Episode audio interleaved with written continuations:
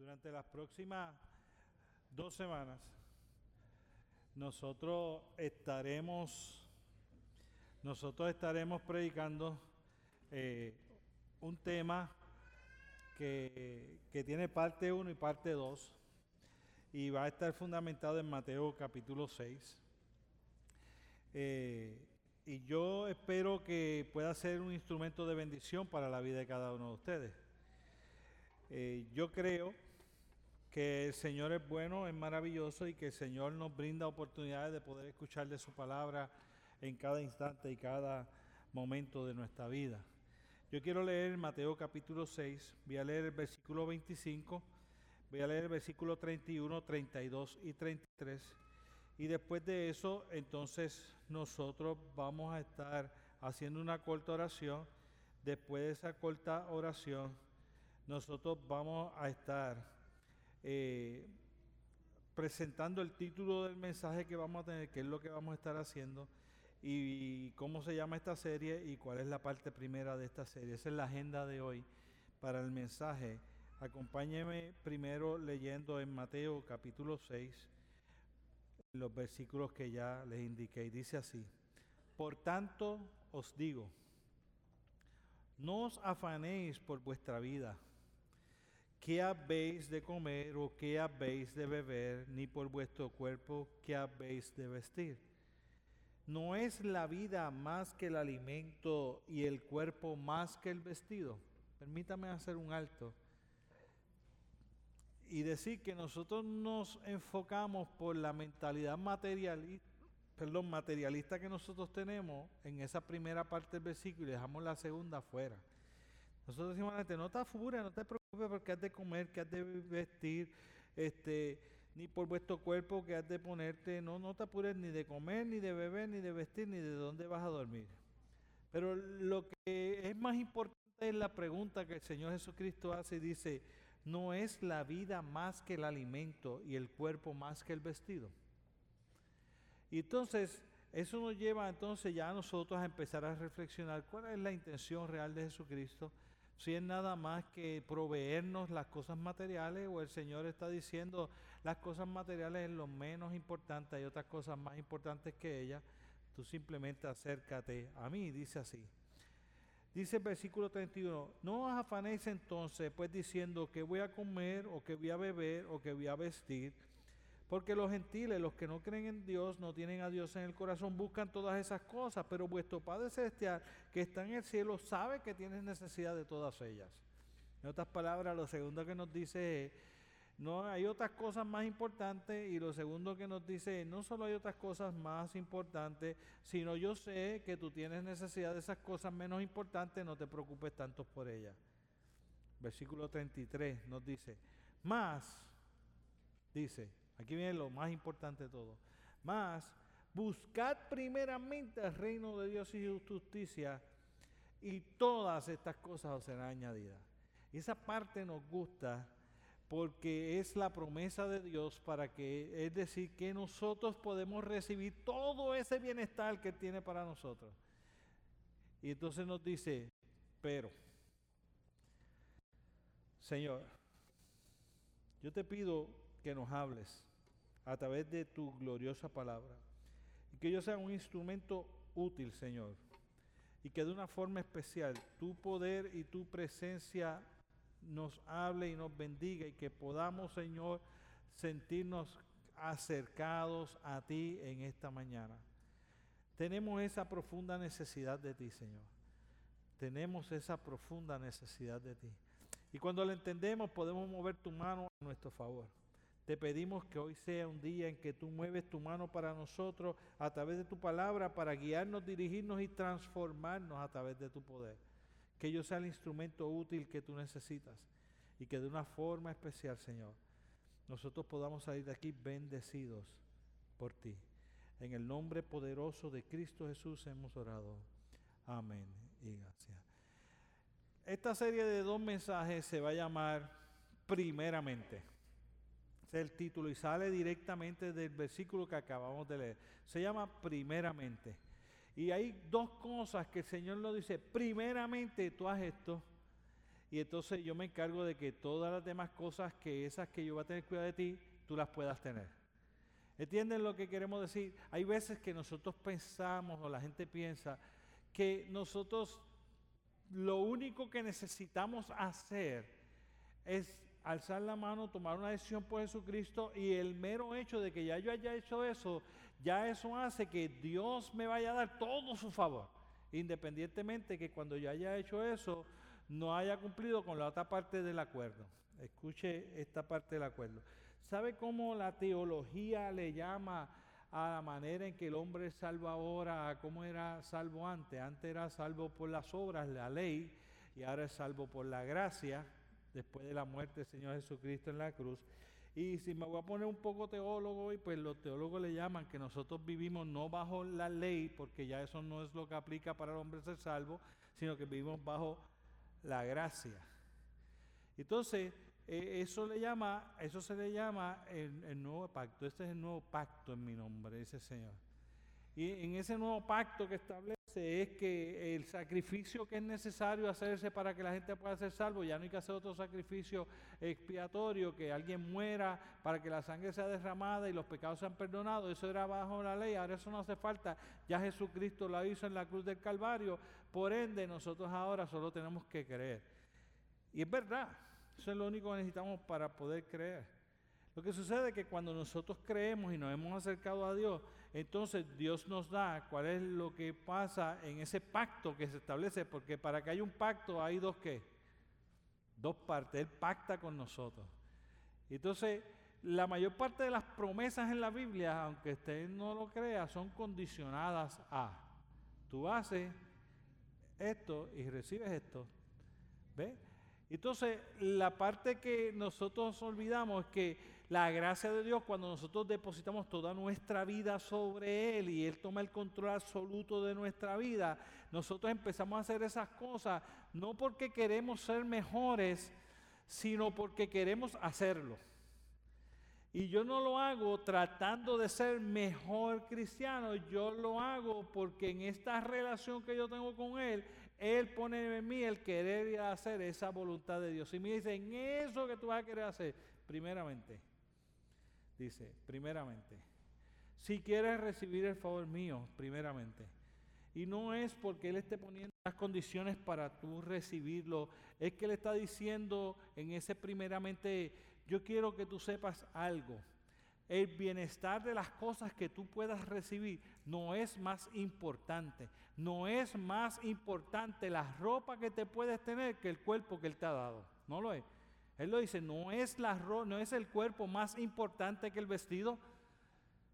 ¿Sabe que para nosotros es un gasto de dinero bien significativo tener que pagar los deducibles? y si, y si no tiene plan médico, pagar un plan médico es un gasto que uno dice, y a rayo. Pero cuidar de la salud del cuerpo no es más importante que ponerme la ropa. Yo, yo quiero que usted sepa que la gente gasta más dinero en ropa que en cuidado de su cuerpo. Y la Biblia me dice, eso no tiene sentido. Es mejor que andes andrajoso y tu cuerpo esté bien, a que andes bien vestido y tu cuerpo esté mal. Me dice, pero cuando tú te diversas las prioridades de lo que yo quiero para ti, entonces tú empiezas a darle más importancia a lo que tapa el cuerpo que al cuerpo que tapa. Entonces me dice, no es eso, primeramente no es eso. Lo segundo que dice en ese primeramente no es que está diciendo, esta es tu condición, es que te está diciendo, es que esto es, esto es tu prioridad. Primeramente es de prioridad. Primeramente, antes de pensar en qué te vas a poner, piensa en tu cuerpo. Y te dice, porque eso es más importante. Y entonces cuando usted mira el pasaje, el Señor empieza a comparar a que nosotros le estamos dando la importancia que no la tiene a, a otras cosas que es más importante que sí las tiene. Porque entonces te dice, no es ese cuerpo más importante, no, es, la vida más importante que lo que vas a comer. Yo quiero que usted sepa que nosotros vivimos en una sociedad donde nosotros tenemos tanta comida que nos ponemos gorditos y todo eso, y con todo y con eso a veces pensamos que, que decimos, mano, yo tengo un hambre. Yo creo que nosotros debemos cambiar la palabra hambre. El significado de nosotros la palabra hambre, nosotros no tenemos idea. En esta sociedad moderna, Mis hijos nunca han pasado hambre. Y ninguno que está aquí ha pasado hambre de verdad. Hambre se pasa en países como Haití. Que el promedio de comida en Haití, en la capital, cuando yo vine en aquella época, era una vez al día. Todos eran flacos, todos en Haití son flacos, todos. No hay gorditos. Nosotros fuimos con el pastor Tony, que estaba mucho más gordito que ahora. Tony ha rebajado como ciento y pico de libras. Pero fuimos con el pastor Tony y, Tony relajaba con ellos, como ellos no lo entendían, decía, sí, ríase, ríase, aquí estoy yo, y ríase, ríase. Ah, pero, lo hacía en broma, porque Tony era un espectáculo para ellos. Porque los niños fuimos, literal, ¿verdad, Brenda? Brenda estaba con nosotros en ese viaje, literal. Ellos vieron a Tony y era como haber visto a Mickey Mouse. Es verdad, Tony, Tony, ese era el relajo que teníamos con Tony y con ellos, porque esos niños que estaban allí, esos niños en esa área de Haití donde nosotros fuimos, nunca habían visto una persona obesa. Nunca habían visto una persona, eso no existe, no hay que comer, no pueden engordar. Los niños que estaban allí, yo recuerdo que Brenda se les rompió todo el corazón y me quitó el plato de comida para dárselo a otro, ¿te acuerdas? Yo siempre me acuerdo de eso, pues yo vi, mi plato de comida dónde está? Pero escuche, ¿por qué? Porque nosotros sabíamos que eso que ellos pudieran comer ese día era lo único, no que iban a comer ese día, algunos de ellos lo único que iban a comer esa semana. Y nosotros decimos que tenemos que afanarnos para conseguir que vamos a comer, porque hay que darle comer, comer de qué. Si usted sabe que si usted come una vez al día no se muere, una vez al día. Una. Nosotros ahora las dietas que nos llevan, y si tú vas a la nutricionista, te dice, tienes que comer seis veces al día. A comida, merienda, comida, merienda, comida, merienda. En Haití usted come los que más como están una vez al día. Y, y, cuando usted mira eso, nosotros hablamos de tener hambre, entonces la palabra se dice, yo creo que tú estás desenfocado. Tú dices que tú le dedicas tanto tiempo a lograr conseguir para poder tres comidas al día. No es, dice, no es la vida más importante que los alimentos. ¿De qué te vale tú estar bien lleno de comida y que mañana te mueras sin salvación? ¿Cierto? El Señor está diciendo, hay cosas más importantes que comer tres platos de comida al día. Tú no tienes que ir a trabajar horas adicionales y desperdiciar el tiempo de vida que podías pasar con tu familia, con tus amistades, con tus vecinos, en la iglesia, con tus hermanos en Cristo, con los seres que tú quieres, jugando algo de baloncesto que no tienes el tiempo porque quieres comer tres veces al día. No es más importante la vida en términos de la relación con los demás, más importante que la comida que te vaya a comer, porque tú te comes la comida, pero como quiera te vas a morir. Y entonces, ¿qué habrás hecho con tu vida? Trabajar, comer y dormir. El Señor dice, no hace sentido. Entonces dice, por eso, entonces te dice, no es necesariamente, no es necesario que tú estés pensando en la vida terrenal, ni es necesario eh, que tú estés pensando en tu cuerpo físico nada más. Él dice, adicional por encima todavía a eso, hay otras prioridades. Y es Busca primeramente el reino de Dios y su justicia. Y de momento, en el orden de prioridades, el Señor pasó que tengamos mucho que comer y el Señor pasó a que tengamos mucho que vestir a un tercer plano. Primeramente el reino de Dios y su justicia. Segundamente tu vida y, y, tu cuerpo. Y terceramente en ese pasaje te dice, y tercero entonces, tú piensas en los otros bienestares. ¿No es interesante? Tercero, alimento y vestido quedó tercero. Segundo, cuerpo, vida y cuerpo. Y primero, reino de Dios y su justicia. Y de momento, si nosotros nos sentamos a mirar, pareciera ser que nosotros estamos mirando como dejado para arriba las prioridades que nosotros establecemos en la vida. Yo dije una vez que yo escuché a un expresidente de un país, no me acuerdo cuál es el país, un expresidente suramericano y decir, uno todo lo paga con tiempo. A mí me, me cautivó, me cautivó su filosofía. ¿Cómo que todo uno lo paga con tiempo? Todo uno lo paga con tiempo. Mientras más usted tiene, más dinero necesita para tenerlo. Mientras más dinero necesita, más tiempo tiene que consumir para conseguir el dinero que necesita para comprar lo que quiere. A la larga, usted realmente lo pagó con tiempo. Carlos Vélez, Pastor Carlos Vélez, eh, y una frase este fin de semana de Evangelion y decía de la siguiente manera, tú puedes gastar tu vida de la manera en que tú quieras, pero solo la puedes gastar una vez. Y de momento uno liga esos dos pensamientos a esto y uno dice, wow, ¿qué, ¿a qué es que yo le estoy dando la prioridad? ¿A qué es que yo le estoy dedicando el tiempo? ¿Qué va primero? Primeramente el reino de Dios y su justicia. ¿No es interesante? Yo podría casi acabar el mensaje aquí. Pero hoy vamos a hablar que primeramente el reino de Dios y la semana que viene, que viene vamos a hablar primeramente su justicia, ¿no? Y yo quiero decirte que no es a buscar primeramente el reino de justicia, pero la palabra buscar entonces me lleva a preguntar, si yo lo dejo ahí, la gente puede estar preguntándose, ¿y qué es buscar el reino de Dios? ¿Cómo hago eso? Y yo quiero compartir contigo tres enseñanzas rapiditas en los tiempos que me queda. Y dice de la siguiente manera, la primera está en Mateo, capítulo 13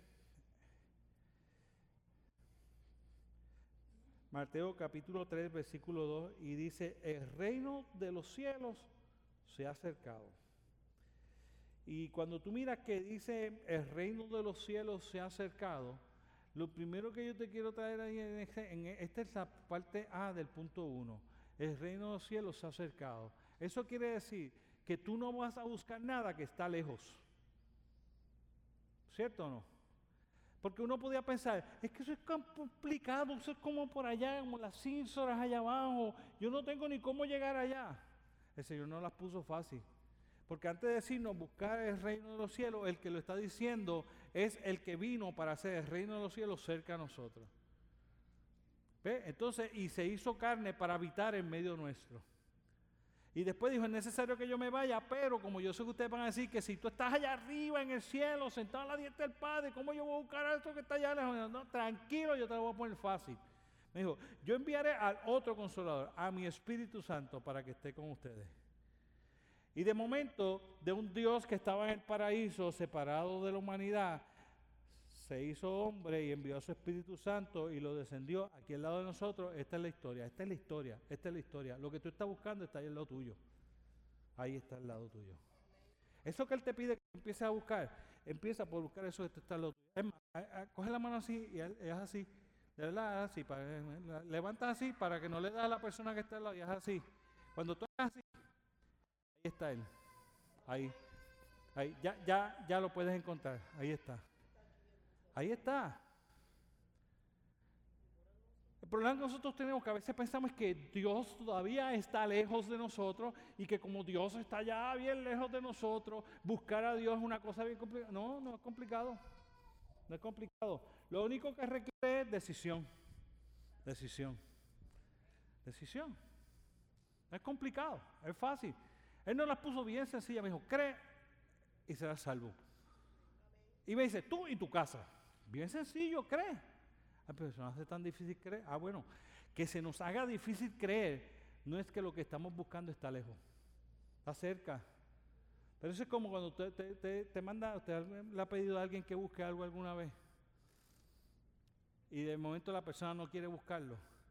Y viene y hace, yo lo hago. No está. Usted dice, pero ¿cómo que no está? ¿De verdad que no está? No, no está.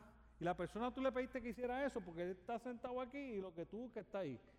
Entonces tú le dices, mira, mira si ahí está. Ah, no, no está. Entonces usted viene para acá y es así. Ni buscó mucho. Ah, estaba ahí. No, yo lo traje y lo puse para decirte que estaba. Claro que estaba ahí. No, no lo vi. Claro que no lo viste. ¿Por qué? Porque me la buscaste. Porque estaba lejos. No, porque no estaba ahí.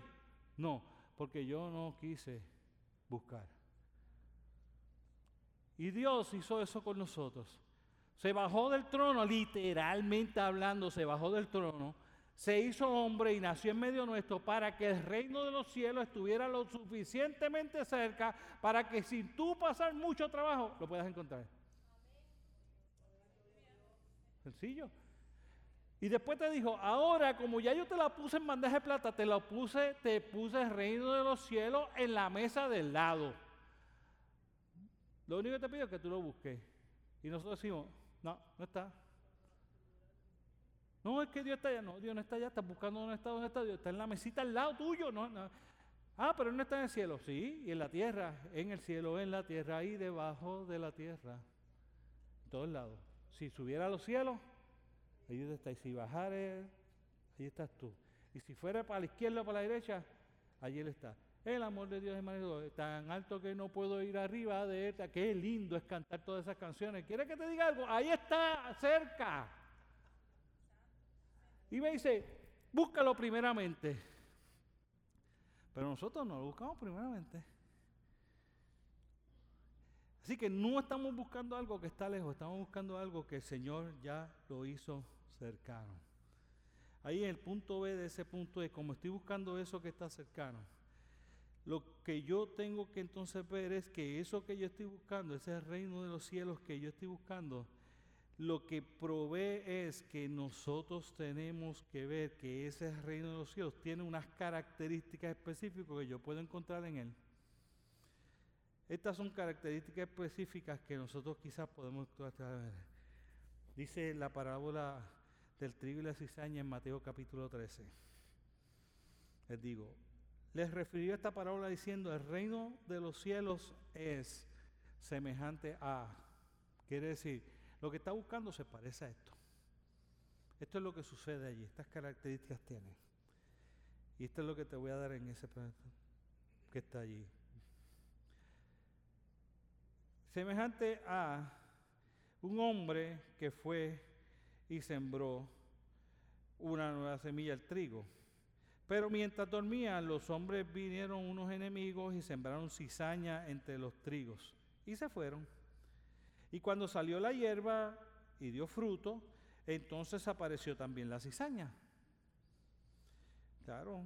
Y vinieron entonces los siervos de parte de la familia y dijeron, Señor, no sembraste buena semilla de trigo en el campo. ¿De dónde pues sale esta cizaña?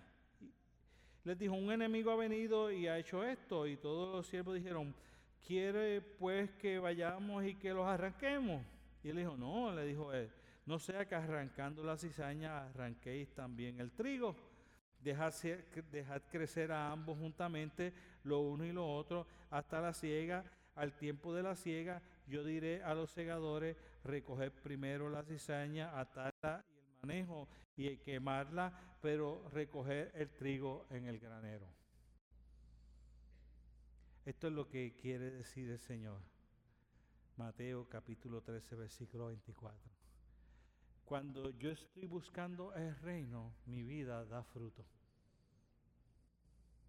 Tú sabes si estás buscando o no buscando el reino, porque cuando estás buscando el reino, tu vida da fruto.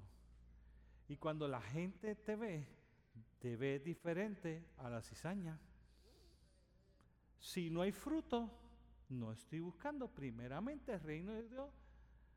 Porque en el reino de Dios, el que está es el trigo que da fruto, quien no está es la cizaña que no lo da.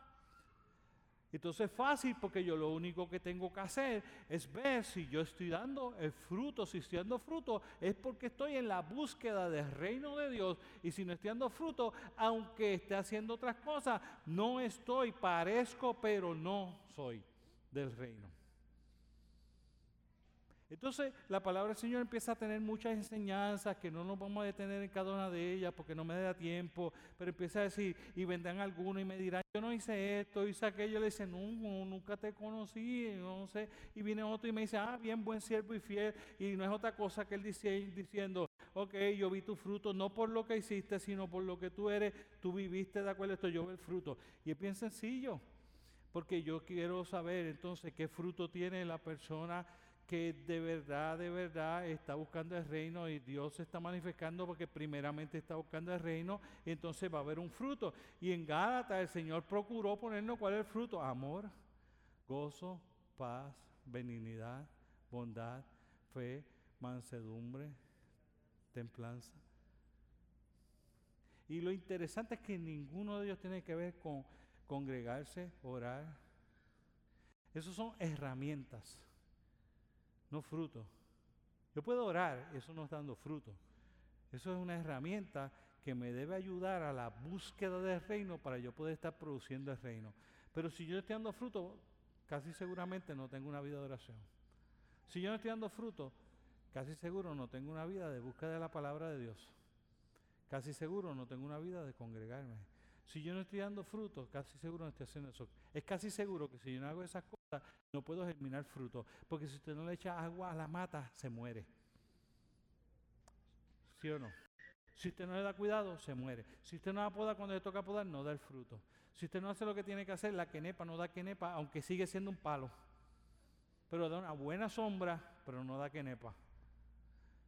Cuando yo me criaba había un gran palo de quenepa en el sitio así. Cuando digo un gran palo de quenepa es, no cabe aquí. Literal no cabe aquí. Y, no cabe aquí para arriba. Y si fuera a ver, lo ancho de aquel palo era desde esa pared como hasta la segunda o tercera fila de allá. Así de ancho era. Una cosa impresionante. Un palo de quenepa. Pero ¿sabe lo que le decían? Ah, pero ese es macho. ¿Usted sabe qué, era, qué es un palo de quenepa macho? que lo único que da es sombra porque no da una quenepa no daba. Tanto palo para nada. Para. Todos los días, todos los años uno, en la época de quenepa, yo eh, motivado, entusiasmado, esperanzado, iba y miraba a ver si ese palo de quenepa se llenara de quenepa. Usted sabe las quenepas que yo me iba a comer. Nada, ni una. Nunca me comí una quenepa porque nunca dio una sola quenepa. Así que nos dijeron, métale en clavos calientes, porque si meten clavos calientes, entonces estaba crucificado de clavos. Le metimos clavos, imagínate ese tronco para que aguantara todo eso. El tronco era enorme, era más ancho que, todo eso ahí. Una cosa enorme, una cosa impresionante de verdad, no exagero, hermano. Impresionante, tenía una sombra bestial, echaba una brisa terrible, pero no una quenepa. ¿Sabe el problema? Que usted miraba el palo y yo decía a alguien, mira una cabeza de palo, ¿tú sabes de qué? No. Y yo miraba otro malo allí, más en, ¿cómo es? En ¿cómo es? Este, ¿sí? Una porquería de palo allí. Pero usted veía que el palo que estaba mirado así de tantas quenepas que tenía. Y tú le decías que tú sabes de qué es ese palo. Sí, ¿a qué palo de quenepa y este? Ah, no sé. Porque por los frutos los conoceréis. Y me dice, el que está en la búsqueda del reino y está encontrándose con el reino, está practicando las disciplinas espirituales y está haciendo porque lo que quiere dedicarle la prioridad primeramente es a buscar el reino de Dios, da fruto. Y la gente lo ve y dice, ese es creyente. No importa si tiene pantalón corto, pantalón largo. No importa si tienes el pelo largo, pelo corto, si estás pintado, no estás pintado, no importa. No importa. Para nada. La gente todavía dice, ese es diferente. Ese, mano, ese tipo tiene un amor. Un amor. Mira, hermano, eh, ¿sabes qué? A, mí una vez una persona me dijo, mano, te admiro ahora más que nunca. ¿Por qué? Mano, porque a mí me dieron ganas de una pescosa ese que te hizo eso. Si yo hubiese sido tú, yo le hubiese una pescosa. Y yo dije, si yo hubiese sido el yo de antes, también se lo hubiese dado. En verdad le dije así, si yo hubiese sido el de antes, también quizás se lo hubiese dado. Pero ahora no. ¿Sabe qué? Esa persona no era creyente, pero acabó convertida a Jesucristo. Los frutos. El fruto no es... Yo aprecio que usted está aquí. Para mí es una bendición ver que hay tanta gente aquí en la iglesia. A mí me entusiasma de gran manera. Pero yo quiero que usted sepa que eso no es fruto. Eso es herramienta, congregarte, es parte de buscar el reino y si tú lo buscas y lo buscas en tu casa y lo buscas en tu trabajo y lo buscas en todo tiempo y estás en la búsqueda del reino, esto es lo que va a empezar a suceder. Tu vida va a estar siendo cambiada y no va a ser cizaña, va a ser trigo. Y cuando la gente te ve en medio de la sociedad, va a decir, hmm, aquel es cizaña, aquel es trigo. Porque sabe que dice la parábola, espera que crezca y cuando ya tengan el fruto, que no nos vamos a equivocar en cuál cogemos, entonces sacamos la cizaña y nos quedamos con el trigo.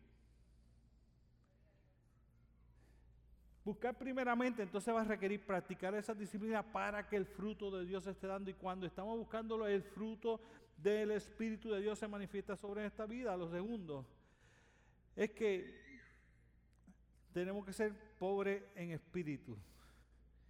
Y dice así de la siguiente manera, Mateo capítulo 5, versículo 3 en la nueva traducción viviente. Dios bendice a los que son pobres en espíritu y se dan cuenta de la necesidad que tienen de Él, porque el reino de cielos le pertenece. Esto es un pobre en espíritu. Yo busco el reino de Dios, para buscar el reino de Dios, yo tengo que ser pobre de espíritu. Y nos define en la traducción viviente, en Mateo capítulo 5, versículo 3, dice, esto es alguien que es pobre en espíritu, se dan cuenta de la necesidad que tenemos de Él. ¿Sabe una cosa que la Biblia dice, lo dice en otras partes de esta manera? No seas sabio en tu propia prudencia. Eso es no sentirnos pobres de espíritu, cuando nosotros creemos que solos podemos. No solo en la vida es poco prudente eso, en la relación con Dios es aún más poco prudente, porque Él dice, apartados de mí, nada podéis hacer. Por lo tanto, el que tiene una relación con Dios porque ha creído profundamente en Dios, que es su Señor y su Salvador, esto comienza a suceder. Yo me doy cuenta que cuando yo no estoy contando con Él, no sé qué hacer. No, pero pastores, que yo sé hacer, ese es el problema. Exactamente. No es si tú sabes qué hacer, la pregunta es, ¿tú sabes lo que Dios quiere que tú hagas? No es si tú sabes qué hacer. Posiblemente tú sabes qué hacer. Yo sé hacer tantas cosas y he metido las patas tantas cosas creyendo que sabía que iba a hacer y he tenido muchos aciertos. ¿Sabes lo que yo no sé hacer? La voluntad de Dios, a menos que Él me diga cuál es. Yo no puedo hacer lo que Dios quiere que yo haga si yo no sé qué es lo que Dios quiere que yo haga. Entonces la pregunta es, ¿lo que tú estás haciendo es lo que Dios quiere que tú hagas? Porque si tú estás haciendo la voluntad de Dios, porque la palabra del Señor enseña que de eso se compone el reino de los cielos, de guardar sus mandamientos, de vivir la vida que Él quiere, de hacer las cosas que Él quiere, si tú no sabes qué es lo que Él quiere, ¿cómo es posible que tú puedas vivir la vida que Dios quiere que tú vivas? ¿Cómo es que es posible que tú puedas vivir la vida del reino si tú no sabes qué espera Dios de ti en ese reino, de qué es lo que tú quieres que estés haciendo, viviendo, compartiendo con los demás? ¿Usted sabe cuántos creyentes hay que son médicos que Dios los quería como misioneros? Y son tremendos médicos muy bueno, excelentes médicos, y como tienen un gran temor de Dios, están ejerciendo la medicina de una gran manera, una gran eficiencia, con un amor de Dios impresionante. Lo que nos están haciendo es la voluntad de Dios. ¿Sí? ¿Usted sabe la cantidad quizás de misioneros que hay que debieron haber sido médicos y no misioneros? Pero tiene esta pasión por alcanzar gente, este deseo de alcanzar gente que fueron y se fueron de misioneros, están de misioneros y están alcanzando gente de misioneros. Lo que no están haciendo es la voluntad de Dios. Debieron haber sido médicos. No se trata de ser médico o ser misionero, se trata de estar seguro de que yo para poder hacer lo que Dios quiere que yo haga, tengo que saber qué es lo que Dios quiere que haga y sin Él no puedo, dependo completamente de Él. Empiezo a ver, yo no puedo hacer porque yo no quiero hacer nada fuera de su voluntad, por lo tanto no sé qué hacer si Él no me dice qué hacer porque yo podría estar haciendo lo que yo quiero y yo no quiero desobedecerle. Claro que podemos hacer cosas. Todo Dios nos dio capacidades y talento, la Biblia lo dice. Ahora nos dio capacidad y talento para usarlo en qué, dónde, con quién, cuándo. Él diga. Cuando Él diga, donde Él diga, con quien Él diga, como Él diga, las veces que Él diga. Porque vivir en el reino quiere decir que tenemos un rey ¿Y quién dice lo que se hace? El rey. ¿Y quién lo hace? Sus súbditos. Guess what? ¿Quién es el rey del reino? Él y los siervos. Nosotros. Y nosotros no nos damos cuenta cuánta necesidad tenemos de Dios. Lo segundo en esa la necesidad de Dios no es solo en hacer su voluntad, es en poder vivir la vida que Él quiere que nosotros vivamos. La vida cristiana sin el Espíritu Santo de Dios haciendo la obra en nosotros, nosotros no podemos vivirla. Apartado de Él, no podemos vivirla. Yo le soy sincero, yo no tengo la capacidad de perdonar a alguien que venga y vaya a violar a mi hija. Yo, humanamente hablando, no tengo la capacidad. Si yo lo que quisiera es arrancarle el pescuezo, igual que usted, imagínese, ¿sabe lo que uno ama a un hijo? Para que venga alguien y le haga daño y después el Señor me diga, no solo que lo tengo que perdonar, sino que tengo que amarlo. No, yo no puedo. Yo no puedo. Yo no sé, a lo mejor usted tiene esa capacidad y puede. Pues sería la primera persona que conozco con una capacidad de hacer una cosa así sin que Dios haga la obra en su vida. Yo no puedo, yo no tengo la capacidad para hacer eso. Yo tendría que vivir el reino y para vivir en el reino tendría que estar agarrado de ahí y decirle, Señor, o tú quitas este sentimiento o yo voy a meterme en la casa de ese tipo.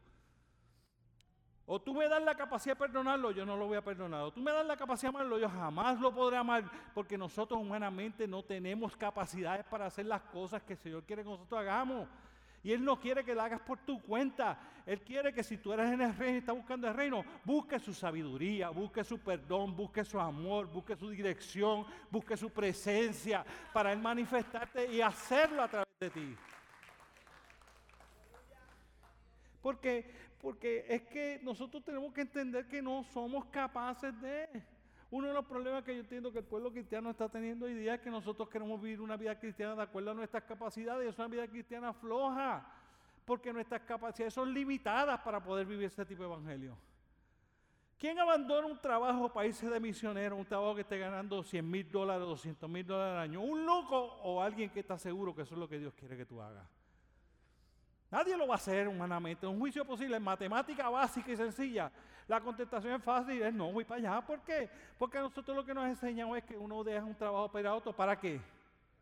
Para mejorar, o para crecer, para, para tener un mejor bienestar. Y de momento te dicen, vete por menos. Y la matemática humana dice, estás loco. Y la Biblia dice, es que es una locura a los ojos de los que no tienen a Dios. El Evangelio es una locura a los ojos de los que no tienen a Dios en el corazón. Si nuestra vida no parece una locura, si nuestra vida no se deja llevar de nosotros hacer cosas que son fundamentales en la dirección de Dios, la Biblia no dice, nosotros decimos y lo decimos, alguien hizo eso y dice, ay María, ojalá y lo metan preso. ¿Cierto? Y no puede decir las cosas que decimos o pensamos para alguien que de verdad violó a una niña. La capacidad que tenemos nosotros humanamente hablando, aún aquellas personas que asisten a la iglesia, aún aquellas personas que se profesan creyentes, que pasa por nuestra mente cuando nos enteramos que vemos que ese no solo abusó de la niña, sino que después una niña de 6 años por un mandulete gigantesco que viene y la viola y después no solo la viola, sino que la mata. Nosotros lo que queremos, humanamente hablando, es que lo echen a lo más profundo y le den mil tajitos y le echen sal. Usted lo sabe, yo los oigo en la calle también. Y Dios lo sabe también. Él sabe que nosotros somos así. Pero Él también sabe que cuando nosotros estamos viviendo en el reino, porque estamos buscando el reino, Él manifiesta una capacidad de perdón, que Él dio su vida por ese también en la cruz del Calvario y así manifestó el amor hacia esa persona. Lo están clavando en la cruz, la han caído a bofetar, a palo, lo han escupido. Y el resultado final es, Tito Padre, perdónalo porque no sabe lo que hace. Y nosotros allí, que perdónalo, ni perdónalo. Señor, como Eliseo, manda un león que se los coma todos, un oso que se los coma todos. ¿Qué perdón ni perdón? ¿Qué amor ni amor? Olvídate de eso. Nosotros lo que queremos es justicia. Justicia. ¿Cuántos de nosotros caeremos de rodillas cuando pasan esas cosas y pedimos misericordia? Porque el fruto de Espíritu es amor, gozo, paz, benignidad, bondad, fe, mansedumbre, templanza. Porque Dios que están crucificando en la cruz lo mira a sus verdugos y les extiende su amor y su perdón. Y después me dice, ve tú y haz lo mismo. Perdóneme, perdóneme. Usted y yo sabemos que nosotros no podemos hacerlo. No, pero si tú buscas el reino y el Espíritu de Dios se ha metido dentro de ti, el Espíritu Santo de Dios hace que tú des el fruto. y hace que tú seas pobre en espíritu y digas, Señor, yo no lo puedo hacer por mí mismo. Tengo necesidad de ti. Necesidad profunda de Dios. Y lo último en ese punto es, tampoco te puedes sanar internamente tú mismo. Y sabes que, perdonen los psicólogos y los psiquiatras, ellos tampoco. El psicólogo y psiquiatra es una gran herramienta para poder ayudarte a que tú cambies tu manera de pensar y tú cambiando tu manera de pensar puedas tomar unas nuevas decisiones que te hagan salir de donde estás y corregir tu vida. Pero después de todo, las decisiones las tienes que tomar tú. Y la manera de pensar la tienes que cambiar tú. Él no te puede cambiar la manera de pensar ni puede tomar las decisiones por ti. Pero hay un Espíritu de Dios que si nosotros vemos para esas heridas, esas situaciones que tenemos en nuestro interior, esa necesidad de sanidad del alma, la palabra del Señor enseña, alzaré mis ojos a los montes. ¿De dónde vendrá mi socorro en este momento tan terrible que yo no puedo y tengo necesidad de alguien y voy a alzar mis ojos a los montes porque mi socorro vendrá de Jehová que hizo los cielos y la tierra. Y en el reino de Dios, el rey que nosotros servimos manifiesta su poder, pero nosotros tenemos que reconocer que tenemos una profunda necesidad de Él, porque no podemos hacer nada, nada sin Él. Y lo último, se encuentra en Mateo capítulo 5, versículo 10. Y dice, bienaventurados los que padecen persecución por causa de la justicia, porque de ellos es el reino de los cielos. Lo último cuando te estás buscando el reino de Dios, primero es que tú sabes que tienes que dar fruto. Lo segundo es que tienes que saber que eres pobre de espíritu, que te das cuenta de cuánta necesidad tienes de Él. Y lo tercero es, tienes que tener disposición para vivir las consecuencias de estar en ese reino. Disposición. Que no es lo mismo que pasar por, es estar dispuesto a. Hay una gran diferencia entre que vas a pasar por persecución a que estás dispuesto a pasar por servicio si ese fuese el precio que hay que pagar.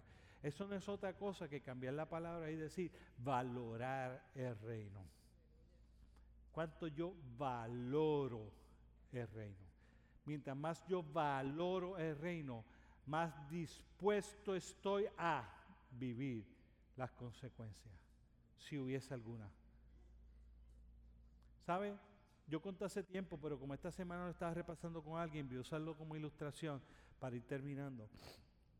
Yo estuve en la Interamericana esta semana y estuve hablando con, una, con, los que estaban allí en este fin de semana, que estábamos en Evangelium. Y yo trabajé dos años allí en la Interamericana. Ayer estaba dando una conferencia ayer y me sentía como si estuviera de nuevo de profesor.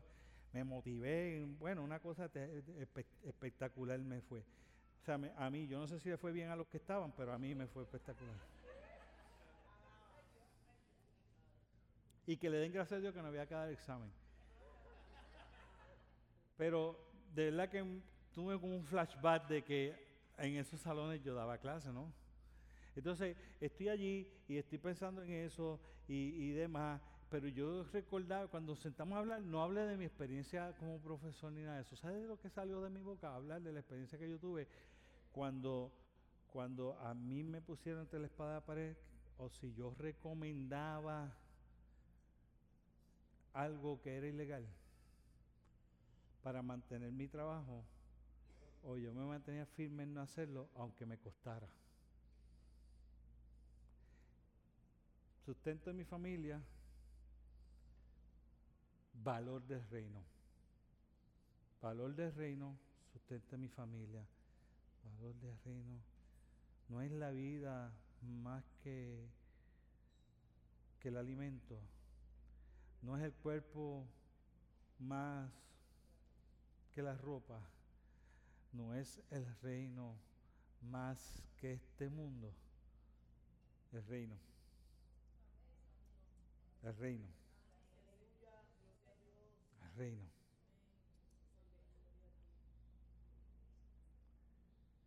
Y nosotros continuamente, solayadamente, perdonen la palabra, yo no uso esas palabras, perdón, la voy a borrar, porque no me siento yo predicando.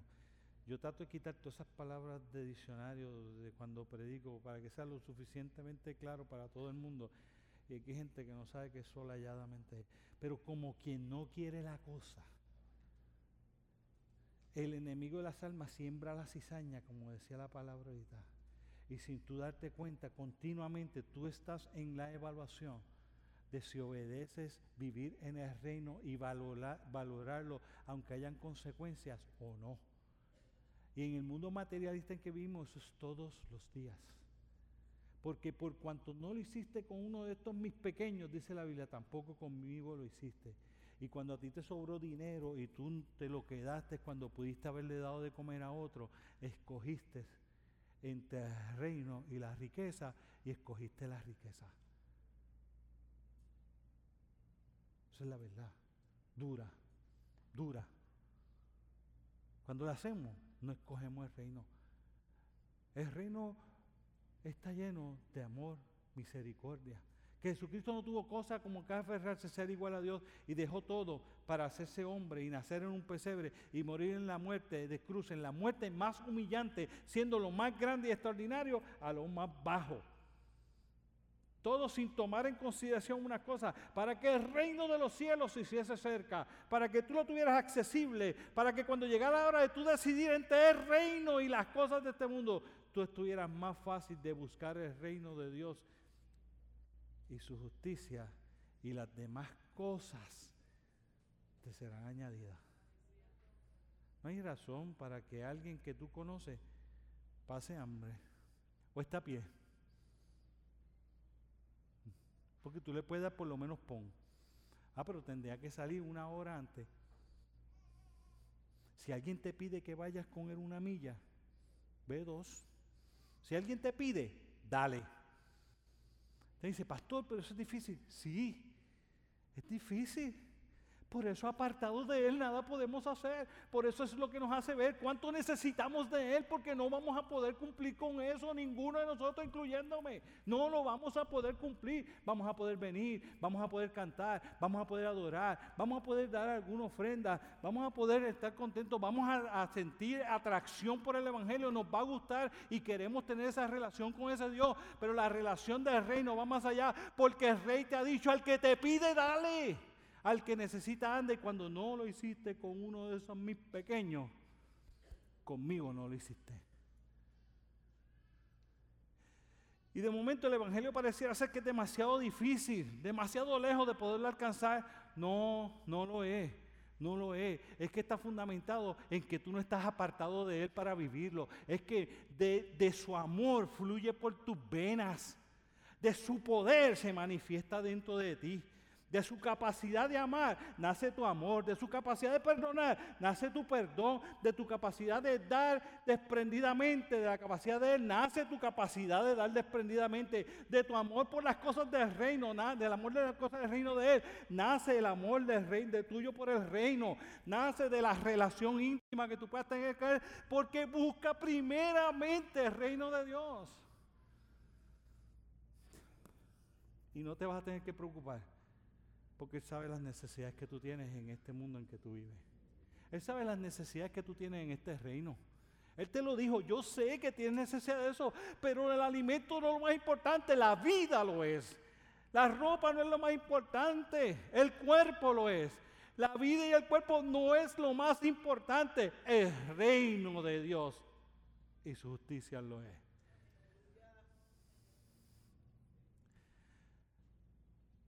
Yo creo que una iglesia así es tan poderosa y una vida cristiana así está llena de tantas bendiciones que después tú empiezas a, preocuparte, a preguntarte, ¿por qué fue que yo no hice eso antes? ¿Por qué fue? A mí no me gusta hablar de mí porque yo soy tan imperfecto. Si no, pregúntenle a mis hijos. Yo soy tan imperfecto. Ustedes que llevan años aquí conmigo, saben que yo tengo mil patas de las que cogeo. Yo nunca he querido esconder mis defectos. Yo siempre he querido que la gente lo sepa. Si la gente sabe mis defectos, no espera algo de mí más allá de lo que debería esperar. Pues yo soy un ser humano como ustedes. Ahora, igualmente que he querido que sepan eso, he tratado durante todos estos años de mostrarles que para mí amar a Dios sobre todas las cosas es lo más importante. Y que yo vivir una vida que le agrade de Él es la meta mía de vida y que yo quiero ponerlo por encima de por encima de mi familia y de todas las cosas que yo poseo, lo quiero poner a él por encima de mi familia y todas las cosas que yo poseo. El reino de Dios tiene que ser lo más que yo anhelo, lo más que yo busco y todas las demás cosas me serán añadidas. No me lo haya logrado, no, pero prosigo a la meta. Prosigo a la meta. ¿Por qué usted cree que yo dejé mi profesión? por tener ahora 15 años más de trabajo cuando ya el año pasado me pude haber retirado. ¿Para eso? No. ¿Usted cree que yo no sabía? Claro que lo sabía. para, para, tener un sustento menor que el que podía haber tenido y que hoy día posiblemente sería mucho mayor. Sí, seguro, yo sé que podía tener. ¿Usted cree que yo no sabía? Sí. ¿Y por qué lo hizo? Por el reino. Porque cuando me ofrecieron que yo me mantuviera trabajando en la universidad, que me hacían un arreglo de que yo tenía que ir solo dos días y que yo iba a clase solo dos días y me eximía de las horas de oficina y de los comités y de todo para que yo solo fuera a dar las clases y me podía ir después que diera las clases y que yo podía hacer eso y ser pastor, que fuera pastor cinco días y dos fuera profesor. Y yo le dije, es que hay más gente que tiene necesidad de saber de Dios que gente que tiene necesidad de saber de computadora porque Dios es más importante que la profesión. ¿Por qué? Porque, ajá, es que, es que Dios le puso a usted un espíritu especial. Sí, me puso espíritu de lamento, me tomó 10 años ser pastor. Porque yo peleé y peleé y peleé y peleé con Dios para yo no serlo. El reverendo Carmelo Mirel, que era el pastor en esta iglesia antes que yo, cuando yo ejercía la función de pastor de joven en esta iglesia, el pastor Carmelo Milet, los otros días estábamos en la funeraria y me dice, este me dio un trabajo brutal, porque cuidado que yo le insistía para que sacara credenciales de ser pastor y él no me hacía caso. Yo decía, si yo tengo las credenciales, voy a tener que ser pastor. Si yo no las tengo, no me pueden nombrar. Yo no estoy siendo pastor porque este era el sueño de mi vida.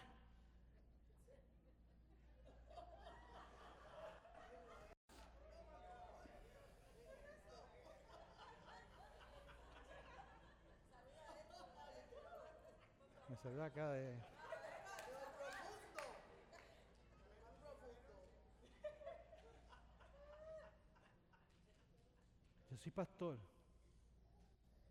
porque yo soy siervo de Dios y Él es el rey del reino al que yo pertenezco. Y Él dice, y yo obedezco. Y Él es tu rey en su reino. Y tú debes obedecer cuando Él habla. Porque eso es vivir en el reino. Eso es buscarlo primeramente. Y eso no quiere decir que vas a ser pastor. La mayor parte de la gente que yo conozco, Dios los llamó a no ser pastor. No es mi caso, pero el caso de ellos sí. Y son tremendos siervos de Dios y no son pastores. Hay otros que Dios no los llamó a misioneros y son tremendos siervos de Dios y no son misioneros. Hay otros que Dios los llamó a eso y desobedecieron. Y son grandes profesionales, pero son desobedientes. Yo no sé a qué Dios te llama o que Dios te pide que tú hagas en su reino. Pero si tú vas a buscar primeramente el reino de Dios y justicia, tú vas a buscar qué es lo que Él quiere que tú hagas y tú vas a decir, heme aquí, envíame a mí. Y si eso es ser el más grande, el multimillonario más grande que Dios tiene en la historia de la humanidad, porque te lo dio, porque te dio un corazón tan generoso que tú vas a dar tu fortuna a todos, pues ese es el plan de Dios para tu vida. Pero si te hace la persona que apenas te da el dinero para poder llegar a fin de mes, pero estás haciendo lo que el Dios dijo que tú hagas, tú estás igualmente feliz. ¿Sabes por qué? Porque tú no estás evaluando tu vida a base de lo que tienes, estás evaluando tu vida a base de lo que eres. Tú eres el siervo del rey de reyes y señor de señores. Vivir en el reino implica yo estar dispuesto a pagar lo que sea necesario, porque hay una cosa, yo valoro más el reino. Esta es la parte final de mi testimonio. Si el tiempo diera para atrás, 19 años atrás, y estuviera sobre la mesa de nuevo, después de haber experimentado estos años de pastorado, después de haber estado estos años fuera de mi profesión, si diera para atrás 19 años y Dios pone de nuevo en la mesa la decisión de si voy a aceptar ser pastor o no ser pastor, abandonar mi profesión o no abandonarla, yo vuelvo a abandonar mi profesión y vuelvo a escoger el pastorado porque es lo que Dios quiere que yo haga. Y ha sido una bendición sobrenatural. Nada me ha satisfecho más que haber sido pastor que no fuera lo que yo quería, no quiere decir que en el proceso cuando entré a servirle, Él ha manifestado toda su gracia, su provisión, su poder, su amor, todo. Yo he experimentado todo lo que Él me puede haber dado. Yo no lamento, yo no me quejo, yo no, no me siento, a mí no me importa, no me llama la intención y no tengo ningún interés de volver atrás. No me importa porque Dios cambió como mi corazón para que yo pueda hacer su voluntad con agrado, porque en esto demostramos que amamos a Dios que hacemos lo que Él nos pide y no nos cuesta. Busca el reino. Esto va a ser Dios en tu corazón. Mientras más tú ames al reino, más capacidad Dios te da para estar satisfecho y vivir satisfecho con lo que tienes. Porque, pues, porque la vida es más importante que el alimento. La ropa es menos importante que el cuerpo y el reino de Dios es más importante que cualquier cosa que podamos alcanzar aquí. La semana que viene, buscad primeramente su justicia. Señor, este mensaje no es lo que usualmente nosotros compartimos hoy día. Hmm. Pero sin duda alguna es una de las cosas que más me ha apasionado hablar. Porque yo quisiera, hoy es uno de esos días que yo quisiera entrar en la mente y en el corazón de cada una de las personas aquí presentes y dejarles ver cuánto satisfacción causa en el corazón, regocijo y alegría. Estar viviendo en el reino y darle la oportunidad a Dios sobre todas las cosas y que tú seas lo más importante en la vida de uno, aunque uno tenga que dejar, aunque uno supuestamente tenga que perder. Es tanta la satisfacción que tú causas en el corazón, Señor. No se puede ver desde fuera. No se puede ver a las puertas del reino. Se ve mientras más nos acercamos a ti y experimentamos más de tu amor. Mientras más nos acercamos a ti, encontrando, buscando el reino, y más encontramos tu misericordia, tu perdón, tu gracia, tu amor, tu provisión. Ver cómo tú te manifiestas para tener cuidado, para que mis hijos no hayan tenido que vivir ninguna situación complicada, que no les haya permitido poder continuar desarrollándose. Y yo saber que tú estabas allí presente, haciendo eso una realidad, porque mis números decían que no era posible.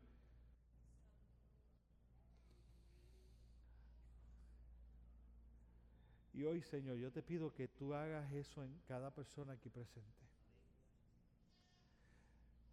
Que nazca en el corazón de cada uno de ellos una pasión tan profunda de buscar tu reino primeramente, sabiendo que tú tendrás cuidado de todo lo demás y que de seguro ya le has dado más inclusive de lo que ellos necesitan. Y que su vida sea transformada para tener como prioridad buscar tu reino primeramente.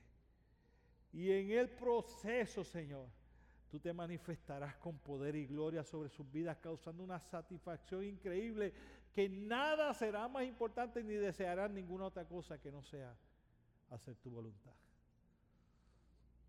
Bendícelos, Señor. Dirígelos, guárdalos, acompáñalos, bendícelos en el dulce, glorioso y poderoso nombre de Rey de Reyes y Señor de Señores. Jesucristo es su nombre. Amén.